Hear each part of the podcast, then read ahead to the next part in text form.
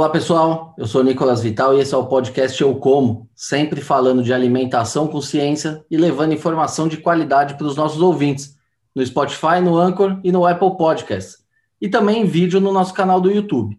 Já segue a gente? Se ainda não segue, não se esqueça de se inscrever nos nossos canais. Muito bem, seguimos firme aqui em janeiro com episódios inéditos para que você se mantenha informado mesmo nas férias. E dando continuidade ao nosso especial sobre o futuro da alimentação, com as startups que estão revolucionando a forma como produzimos e distribuímos a nossa comida, hoje nós vamos falar novamente sobre pulverização aérea de pesticidas, mas dessa vez utilizando uma tecnologia disruptiva, os drones. E para falar sobre isso, nós vamos conversar com Eduardo Gell, fundador da Arpac, uma startup brasileira que utiliza drones para pulverização aérea de defensivos, sejam eles químicos ou biológicos, garantindo maior precisão na aplicação e uma economia de até 55% nos custos para o produtor. Eduardo, muito obrigado por aceitar o nosso convite. É uma honra ter você com a gente aqui hoje. Olá, muito prazer. É um prazer participar e conversar contigo, Nicolas, e com os ouvintes do podcast. Muito bem. Então, para a gente começar esse papo do começo aqui, né? Como eu disse aqui na introdução, a gente falou no último episódio aqui sobre a pulverização aérea, né? Que é uma atividade criticada por boa parte da população, mas que é fundamental para a produção de alimentos, né? Porque, enfim, você precisa fazer esse combate às pragas, existem amplas áreas aí, né, para ser pulverizadas. É, me conta um pouquinho, da onde surgiu a ideia de usar drone para fazer essa pulverização? É, então, eu sou ex-piloto de avião e quando eu era, há muitos anos, lá em 2007, 2008, eu estava trabalhando no sul do Rio Grande do Sul, fazendo uma aplicação agrícola e uma aeronave pegou fogo na minha decolagem, a aeronave que eu estava pilotando, estava eu e mais uma pessoa dentro e a gente caiu próximo da pista é, o avião pegou fogo, sobrou muito pouco do avião e a gente ficou vivo.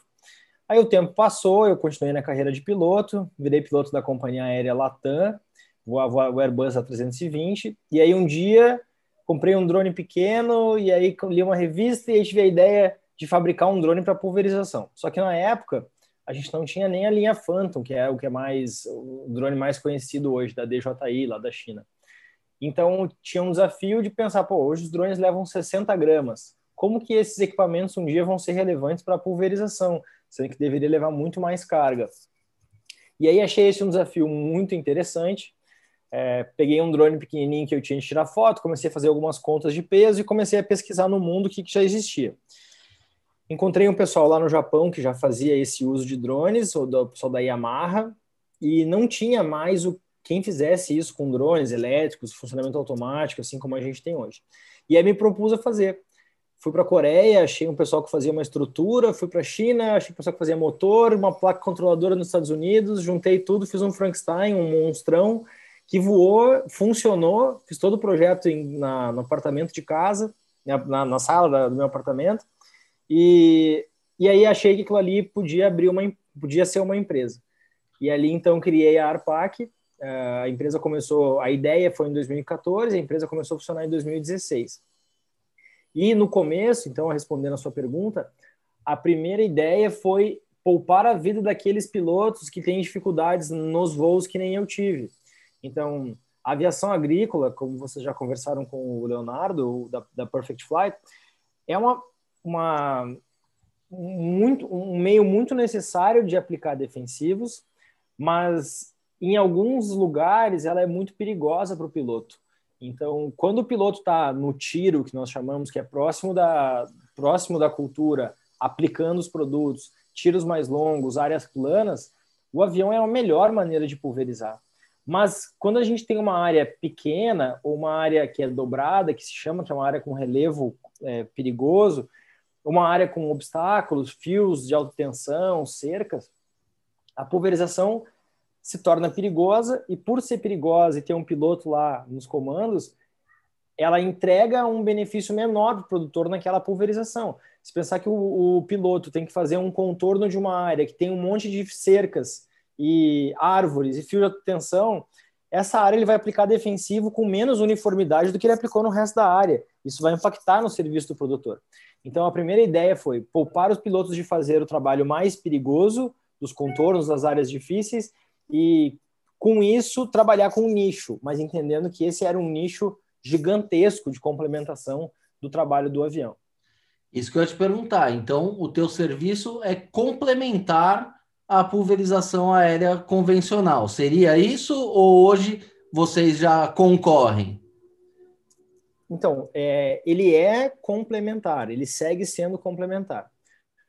O que a gente descobriu de lá para cá, de 2016 para cá, foi uma série de outros trabalhos, outros espaços na agricultura que não estavam sendo ocupados por ninguém é, que, que tinham vários nichos que o avião não tratava, que o trator não tratava, que a pulverização costal não mais funcionava ou não era é, operacionalmente viável. E a gente está trabalhando nesses nichos. E além de complementar a aviação e trabalhar nesses nichos, a gente descobriu a beleza da aplicação localizada. E é isso que o drone faz hoje. Acho que se a gente for olhar nesses três aspectos, o mais importante, o mais relevante que o drone entrega hoje é a aplicação localizada de insumos. Isso que é muito interessante, né? Uh, porque o drone ele não, não é simplesmente um objeto para você ir lá e aplicar, né? Você consegue mapear toda essa área com precisão antes. Isso já vem sendo adotado de fato no, no agronegócio brasileiro hoje ou é uma coisa que ainda está começando? E por que, que eu pergunto isso? Porque é muito mais racional, né? Você identificar onde é que você precisa aplicar e fazer essa aplicação pontual. É mais sustentável e você, enfim, gasta menos insumo, né? Porque no fim das contas o insumo é caro. Como é que está isso? É, isso vem crescendo? O produtor já percebeu esse ganho? Perfeito. É, esse processo, ele realmente é a nossa grande aposta de futuro da agricultura, porém, ele não funciona em todas as partes, em todas uh, as fases de uma lavoura. Então vamos fazer uma, vamos pensar numa lavoura de soja, por exemplo. Na primeira aplicação, ela tem que ser feita em área total, porque o produto tem que ser aplicado em toda a área, que são nutrientes, que é para o solo estar tá melhor, para a planta estar tá mais forte. Tá? Então esse tipo de aplicação se precisa fazer em área total. Então não tem como economizar nesse. Mas, para algumas aplicações em algumas culturas, a gente consegue fazer a aplicação localizada. Por que para algumas culturas e em algumas aplicações? Porque ainda existe uma dificuldade de achar aonde estão as infestações. Então, eu vou trazer o exemplo aqui da cana-de-açúcar, que é o que a gente mais tem trabalhado hoje, com infestações pontuais. Por que, que a gente consegue fazer isso? Isso está super avançado hoje, tem diversas usinas, empresas que já estão fazendo isso, esse serviço já está à disposição para o produtor em larga escala. O que, que nós fazemos? Primeiro, nós vamos ao campo com um drone de imagem, sobrevoamos a área inteira. Pelas características de uma infestação de erva daninha na cana-de-açúcar, nós conseguimos, por imagem de drone, por imagem de satélite também, mas com uma resolução menor. Mas com imagem de drone, nós conseguimos dizer: isso aqui na imagem é cana e isso aqui é não cana. O que, que é? Bom, aí o agrônomo olha e fala: isso aqui é mucuna, isso aqui é mamona, é corda de viola, é alguma, a gente chama de reboleira. É alguma reboleira que está ali incomodando. Então a gente consegue treinar uma inteligência artificial que fala: isso é cana e isso é algo que não é cana.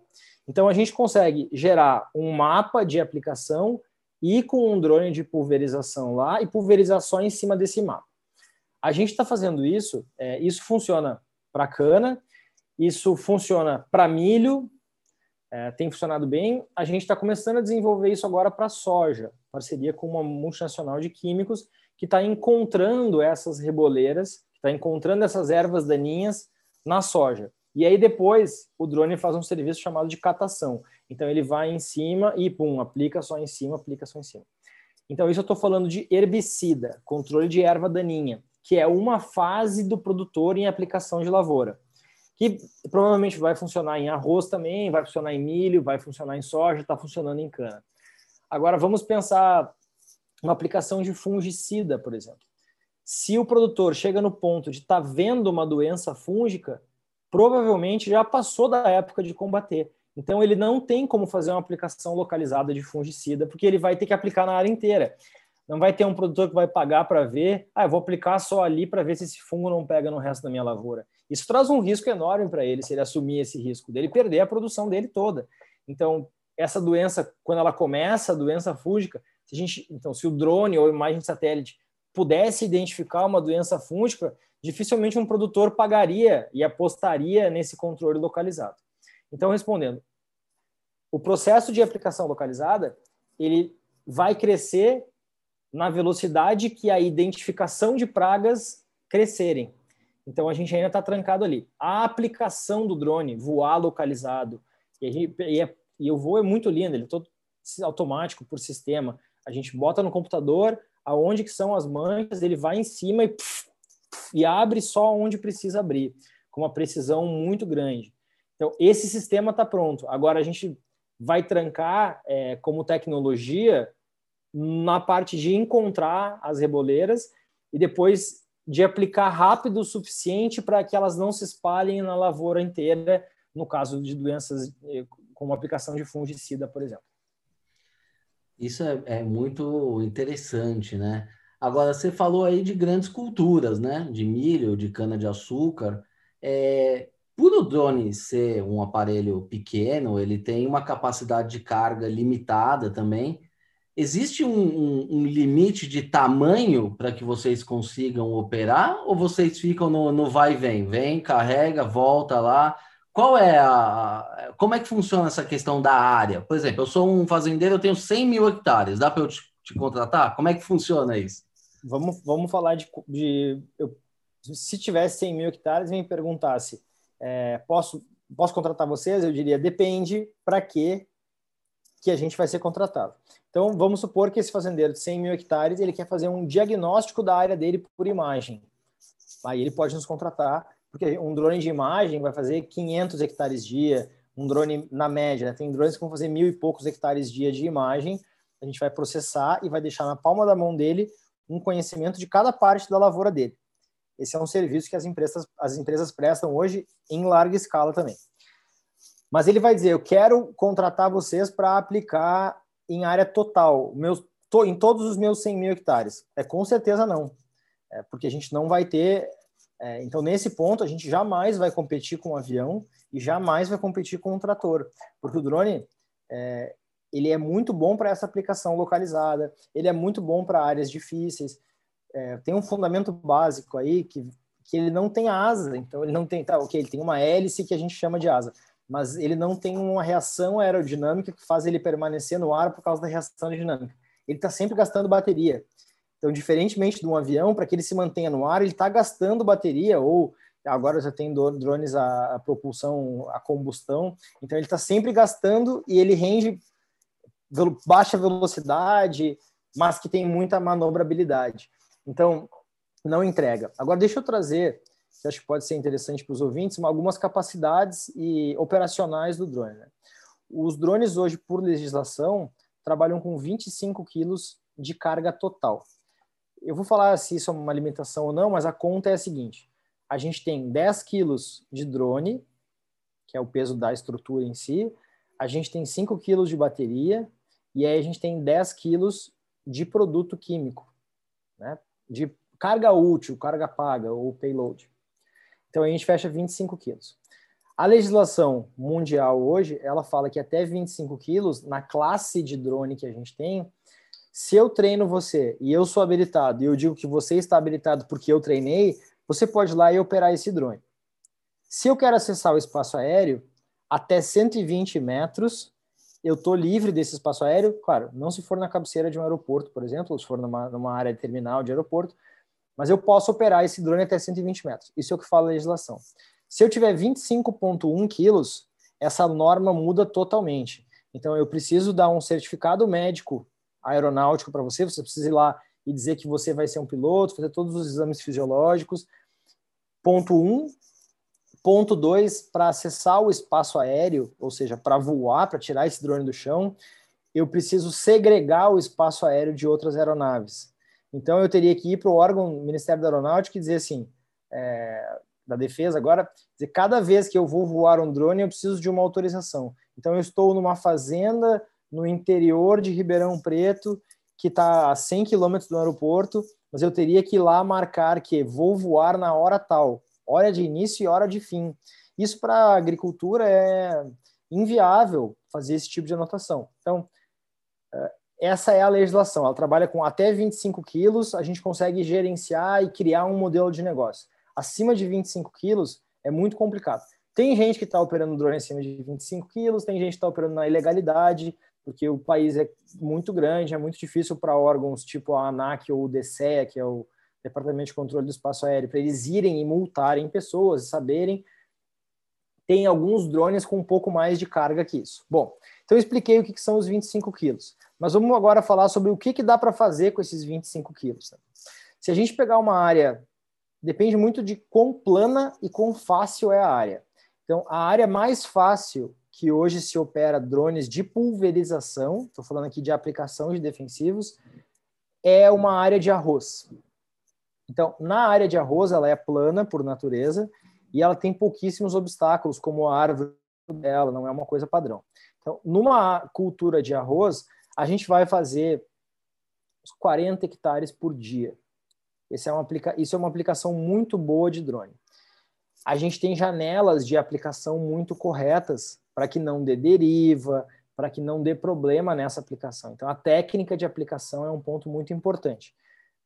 Na prática, o, o, o nesse dia aqui de 40 hectares, se a gente conseguir voar direto, um drone vai voar 5 hectares por hora.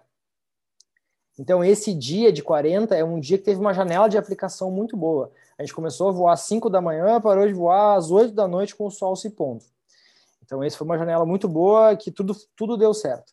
Agora, vamos falar uma cultura um pouco pior, uma soja um pouco mais dobrada, um terreno um pouco mais acidentado. Aí a gente está falando de 20 hectares por dia de serviço, de área total. Vamos para pastagem, que nós recém lançamos uma solução agora. É, a gente prevê 10 hectares por dia. Por quê? Porque tem muita árvore dentro. E o drone não, nenhum drone hoje é, tem um sensor confiável que chegue numa árvore e diga isso aqui é uma árvore, para, gira da árvore e aplica de novo. Isso é uma tecnologia que ainda não existe. Vai existir muito em breve. Então, vamos lá, arroz 40 hectares dia, uma soja 20 hectares dia, uma pastagem 10 hectares dia. E vamos para uma cultura pior agora, que é um café de montanha que é muito inclinado, cheio de obstáculo, difícil de ver o drone, o, pé de café fica alto. Então aí a gente vai falar de 5 hectares dia. Então depende muito da dificuldade operacional de cada área. Esses números são números é, com pessoal técnico profissional operando. Tem bastante amador no mercado hoje que toca o drone para voar quanto dá e torce para que ele volte Hoje a legislação fala que a gente tem que ter contato visual com o drone, esse drone de pulverização. Dá para não ter, mas aí tem que ter mais um monte de outras licenças. Então, no básico, hoje a gente tem que ficar olhando para o drone o tempo inteiro. É, e aí ele vai decolar, faz um hectare e volta, bota produto, faz um hectare e volta, bota produto. A cada um hectare a gente tem que trocar, é, botar mais produto. Então, um e um. Então, esse cara que fez 40 no dia no arroz, ele fez 40 abastecimentos do drone dentro. Então é assim que o drone está começando. Eu, eu, acho que tem um insight legal aqui, que é o avião agrícola. Não sei se o, a Perfect comentou isso antes, mas o avião agrícola começou depois da Segunda Guerra, com pessoas que sentavam no banco de trás de um avião de instrução e ficavam jogando fertilizante pela janela. Assim começou o avião agrícola, era fertilizante mesmo, adubo. Uh, a gente no drone está nesse ponto a gente está engatinhando dentro da, do, do, da tecnologia de drone. Ele vai aumentar muito, vai crescer muito nos próximos anos e a adoção do produtor também. E você estava explicando esses modelos a legislação, é, é, muito interessante, né? Porque as pessoas não têm ideia disso. Como é que vocês operam hoje? Vocês têm os drones maiores, pegam as licenças, ou vocês operam nos menores? E, e, engatar também uma outra pergunta sobre o teu drone. Você usa um drone comercial ou é aquele lá que você montou ainda no início? Não. Aquele Frankenstein do início, ele é o luminário da empresa hoje. E ele é muito bonito. Assim. ele só serviu para como MVP mesmo, só para provar que o conceito funcionava. É o produto mínimo viável. Hoje a gente fabrica o nosso próprio drone. Isso é uma coisa super relevante para o modelo de negócios que a gente trabalha, que é atendimento direto ao cliente, prestação de serviço. Então, a gente tem uma equipe de engenharia, de pesquisa e desenvolvimento, que produz o drone aqui. O que a gente não faz hoje é bateria de lítio e não faz o motor. O resto, tudo a gente faz em casa, inclusive a eletrônica, o código, é tudo feito aqui.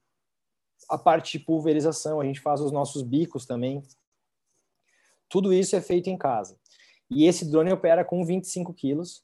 Então, eu não conseguiria ter um modelo de negócios em que um piloto de drone tem que me custar o mesmo que o piloto de avião, porque eu estou rendendo muito menos. Então, eu tenho um custo diário e o quantos hectares que eu, eu tenho X hectares para voar para diluir esse custo. Se eu tiver um custo muito mais alto, eu tenho que botar um preço muito mais alto para o agricultor.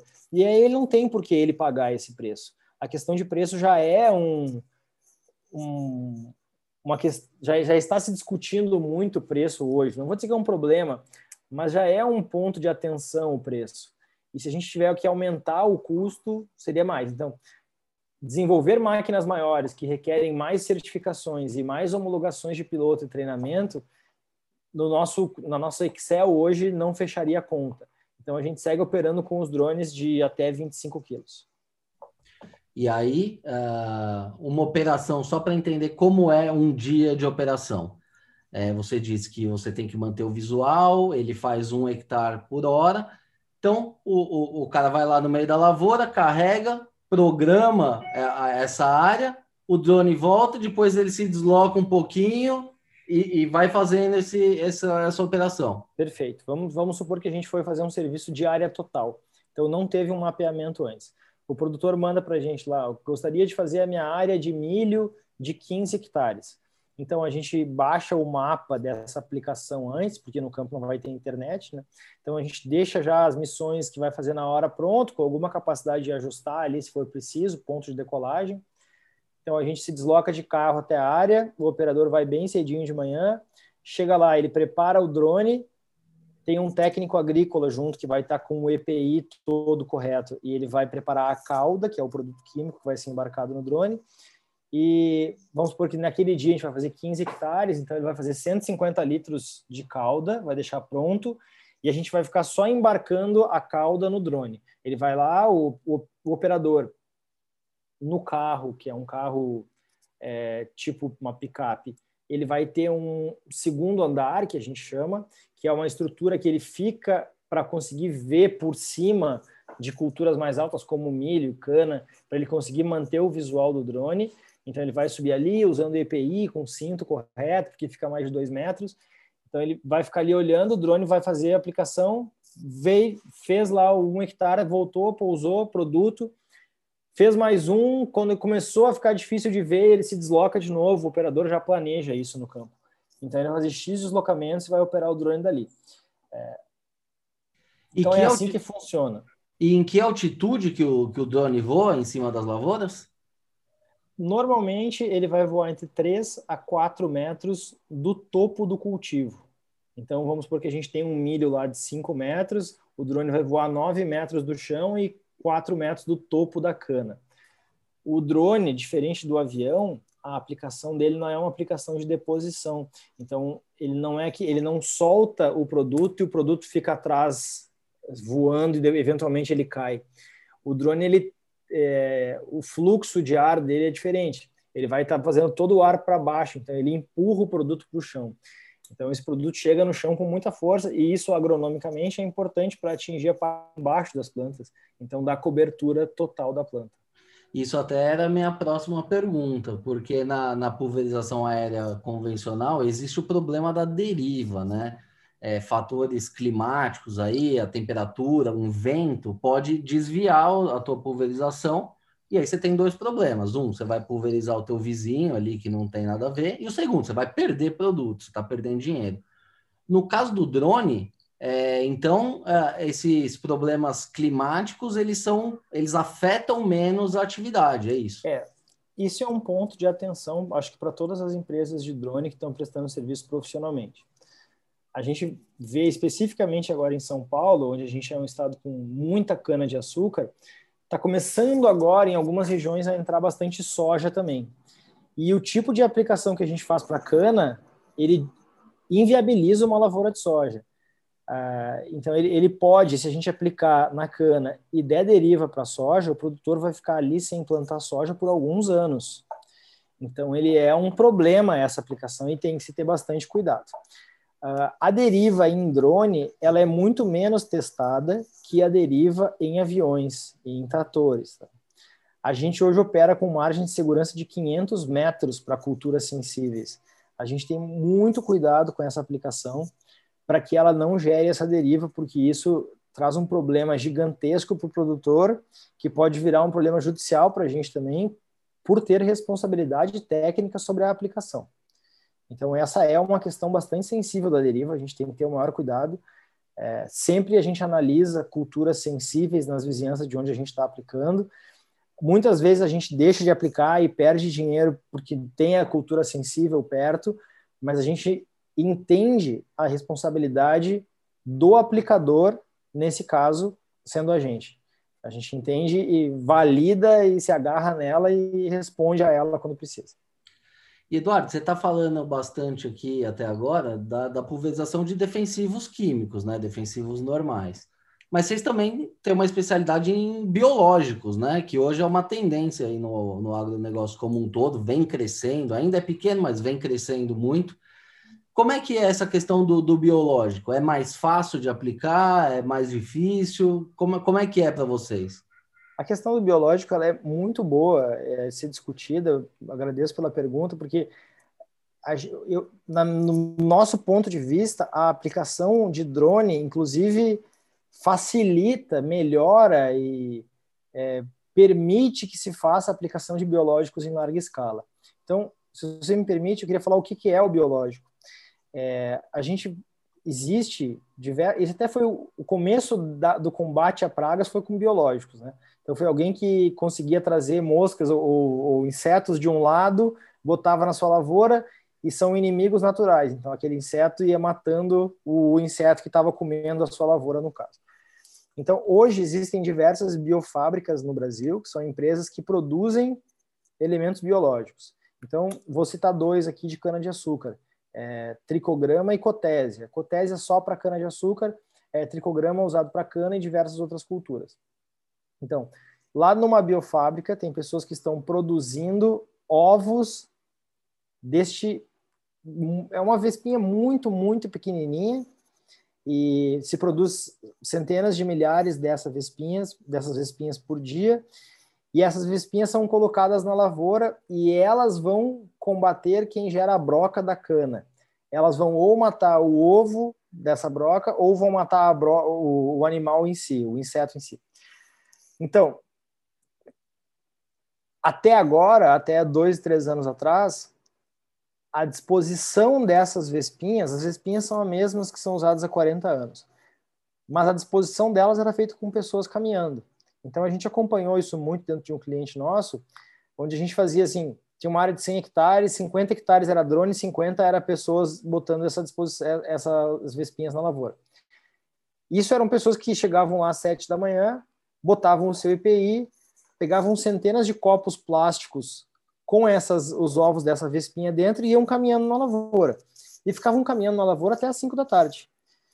Faziam 20 e poucos hectares por dia. Um trabalho perigoso, tem um monte de animal dentro das lavouras, tipo onça, então um trabalho perigoso de fazer isso, super cansativo, insalubre, um, um problema e para as pessoas que estão ali caminhando.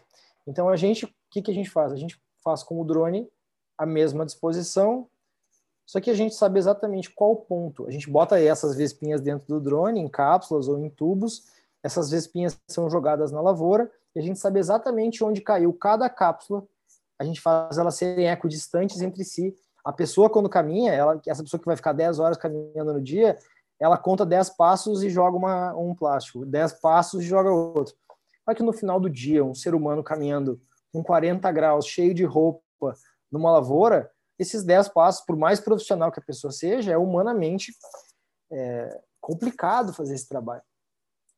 E a gente consegue com o drone ir lá e aplicar apenas é, aplicar na lavoura inteira, sabendo exatamente onde colocou cápsulas equidistantes. Isso, inclusive, melhora o controle biológico dessas, dessas brocas ou dessas lagartas, do que tiver ali, do que a gente estiver aplicando.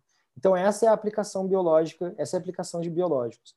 A gente, o que a gente está fazendo é melhorar o método de aplicação e tirar as pessoas que estavam sofrendo ali fazendo aquele trabalho é, em lavouras, principalmente de cana, é o que mais está usando isso, começando agora também bastante em soja, com telenomos e outras aplicações também de biológicos. E aí, por ser, uh, imagino que seja mais leve, né? Esse, esses ovos, não sei. Isso amplia Sim. também o, o, alcance de você, né? Aumenta a eficiência de cada voo. Muito. Então, perfeito. Essa pergunta é excelente. O tricograma, que é um dos produtos que a gente aplica, é, ele opera com uma vazão de uma grama por hectare. Então, a gente opera num dia, se a gente for fazer mil hectares, que a gente já fez mil hectares de tricograma em um dia, a gente precisa de um quilo de tricograma. São mil gramas. Então, a, a, o peso do drone é totalmente diferente. Então, o drone lá que decolava, o número não é tão redondo, mas o drone que decolava com 25 quilos e ele tinha 10 quilos de produto, que a gente mencionou no começo, agora ele tem um quilo de produto. Não é só o produto, tem o liberador também. Então vamos botar um quilo e meio de produto. Então, em vez de decolar com 25, ele está decolando com 16,5. E isso está fazendo a bateria durar muito mais, o rendimento dele ser muito melhor. O operador não tem que ficar parando entre cada voo. Ele vai decolar e o drone vai fazer um voo de 30 e poucos minutos lá, até ter que voltar a trocar a bateria e o produto continua o mesmo lá dentro. Então o rendimento aumenta bastante. E como é que funciona o, o, a pulverização propriamente dita, né? Porque você disse que o negócio é um grama para um hectare, como é que você dilui isso? É incrível, é, é um farelo, parece uma farinha de mandioca, é, mas mais fininha assim, e por vez que se aplica, não sei se esse é o número exato, mas eu lembro de alguns anos que a gente começou a desenhar isso, é, por vez que girava o mecanismo, caía 0,026 grama de produto. Você imagina que isso é um farelo bem farelinho mesmo, né? Então, é nessa, é, nessa, é, é nessa ordem de grandeza que a gente trabalha com essa aplicação de biológico. É um, é um liberador, é um, um mecanismo que ele entra um pouquinho de, de produto, essa farinha, ou desse elemento biológico, dos ovos, das pulpas que chama, ele vai girar e vai jogar essas pulpas para fora. E cai esse pouquinho cada vez. Esses ovos caem lá no chão, logo depois é, tem o, a eclosão e, com, e começam a voar essas, esses tricogramas e vão atrás dos seus alvos. Mas um negócio tão leve como esse, ele não pode ser levado pelo vento para outro lugar? A gente aplica abaixo, a 10 metros, né? Então ele cai, claro que tem. O vento é bastante parecido naquele lugar ali, mas a gente está voando dentro da lavoura, a gente faz uma borda de 30 metros para dentro e joga o produto lá de cima. Ele vai cair dentro da lavoura e vai fazer o combate. Muito bom, isso aí é, é o futuro mesmo, né? Você vê é. que é, é, é, altamente concentrado, ainda é natural, né? E como é que está a adoção? Dentro do teu, do teu share aí de negócio, quantos por cento já representa a pulverização de biológicos? a gente tem focado hoje bastante no esquema de, de catação, que é a aplicação localizada de químicos. Né?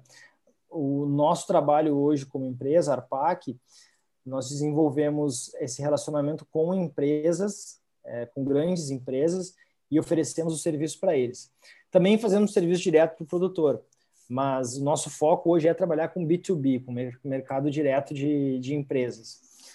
Hoje o nosso share está 85% 15. Então, 85 para aplicação de químicos e 15 para aplicação de biológicos.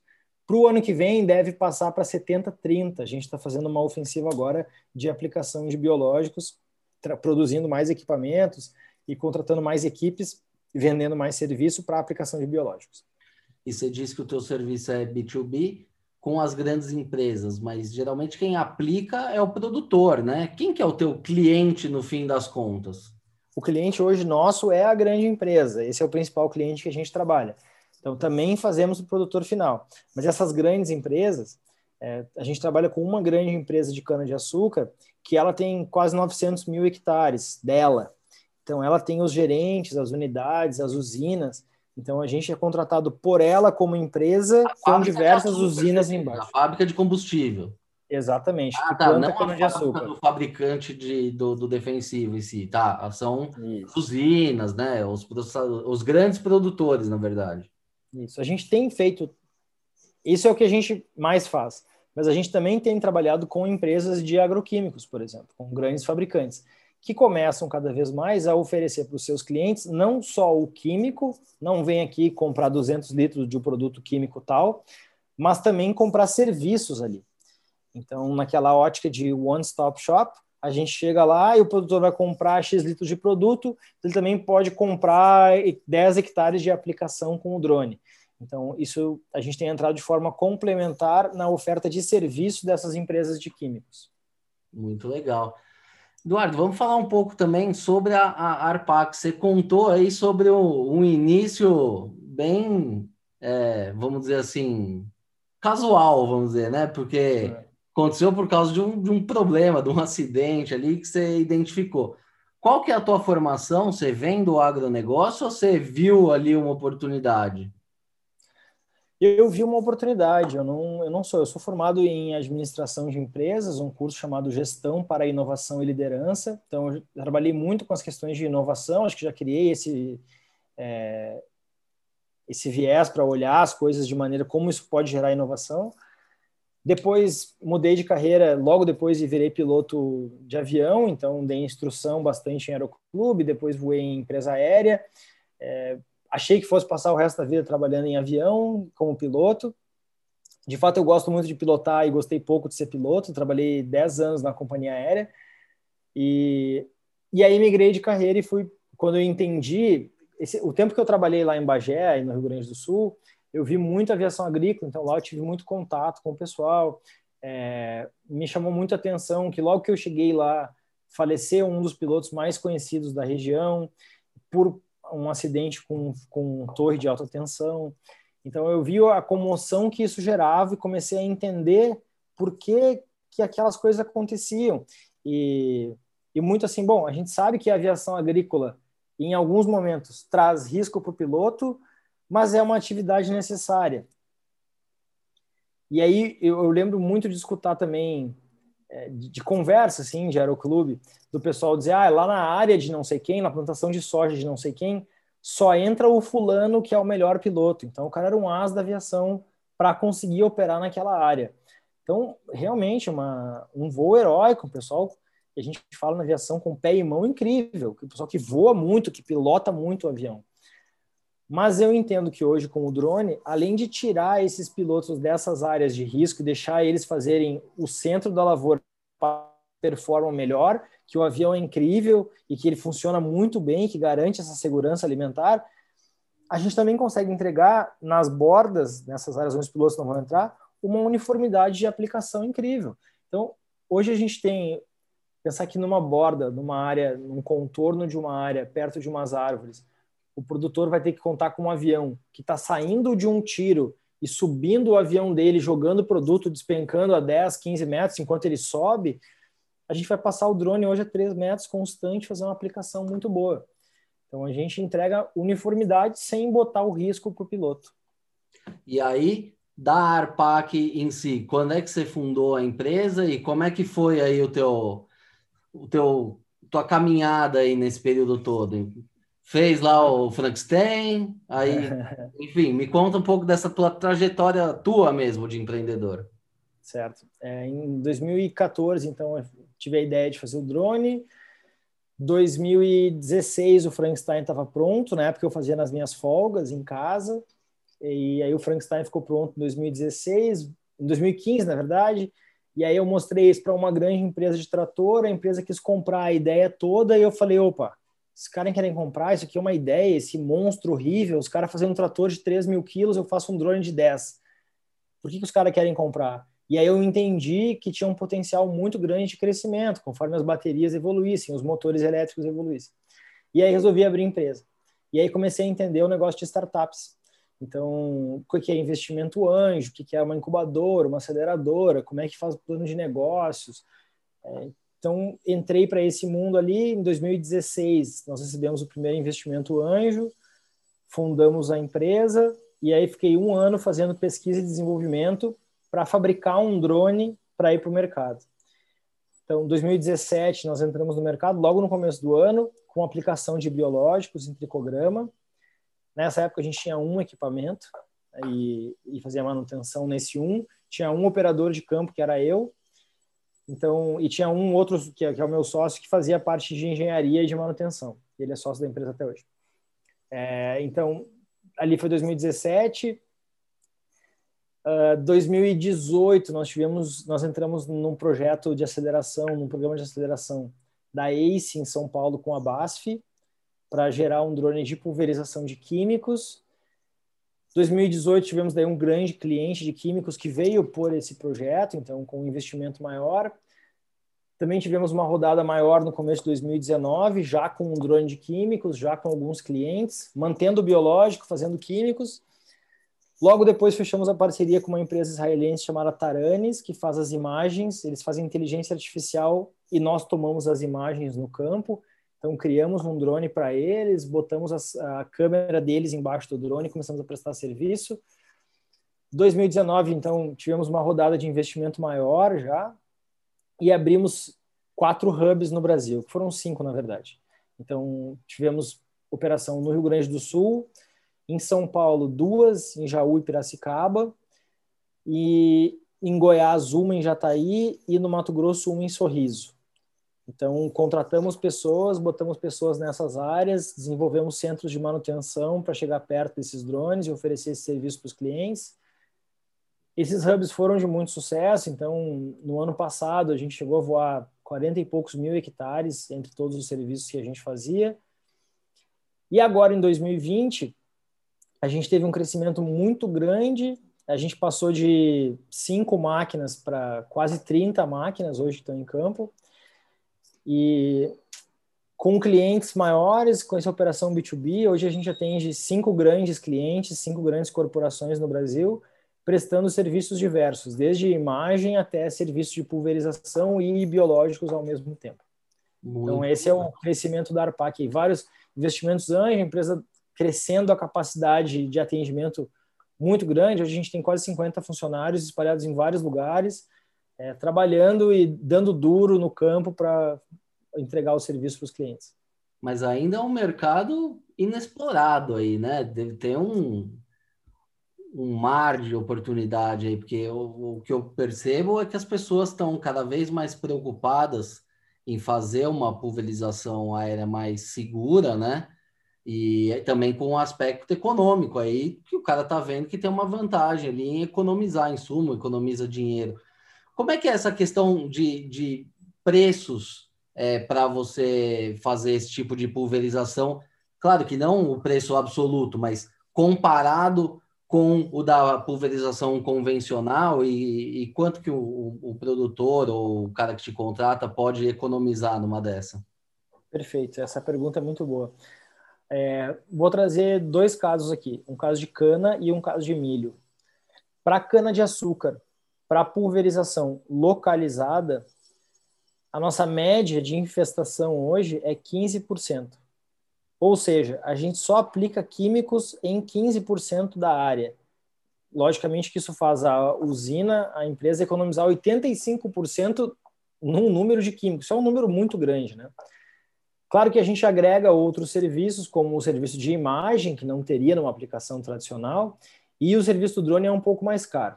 Então, por causa disso, a gente tem uma redução média para essas empresas de 50% a 55% nos custos de aplicação de herbicidas para cana. Então é muito mais barato aplicar localizado de drone do que aplicar de área total de avião, nesse caso específico de aplicação de ervas daninhas, onde se pode aplicar localizado. No o fim... segundo caso. Ah, não, desculpa, pode falar. Não, o segundo caso é o do milho. A gente tem uma região do Brasil, várias regiões, que o produtor de milho tem 10, 15 hectares. Então, é uma agricultura familiar, que são diversos produtores. esse produtor tem menos acesso à tecnologia de agricultura de precisão, porque a agricultura de precisão ela é feita para fazendas grandes, que nem você falou. Então tem um trator que já, já é autônomo, automático, que tem um piloto automático, que o, a, a, a, barra sobe, que é um grande, que leva um grande volume e tal. Esse produtor pequeno nem sempre tem disponível isso para ele, pelo quanto ele fatura no final do ano, né, no final da safra. Então, a gente está encontrando um caso no milho em que o milho pré-pendoamento é um milho super alto, o produtor não consegue mais entrar com o maquinário que ele tem. Então, pensa que o milho tem lá 4, 5 metros, o produtor tem um trator que a barra não consegue subir para passar em cima do milho, que, que, são a maioria dos equipamentos tratores que a gente tem hoje.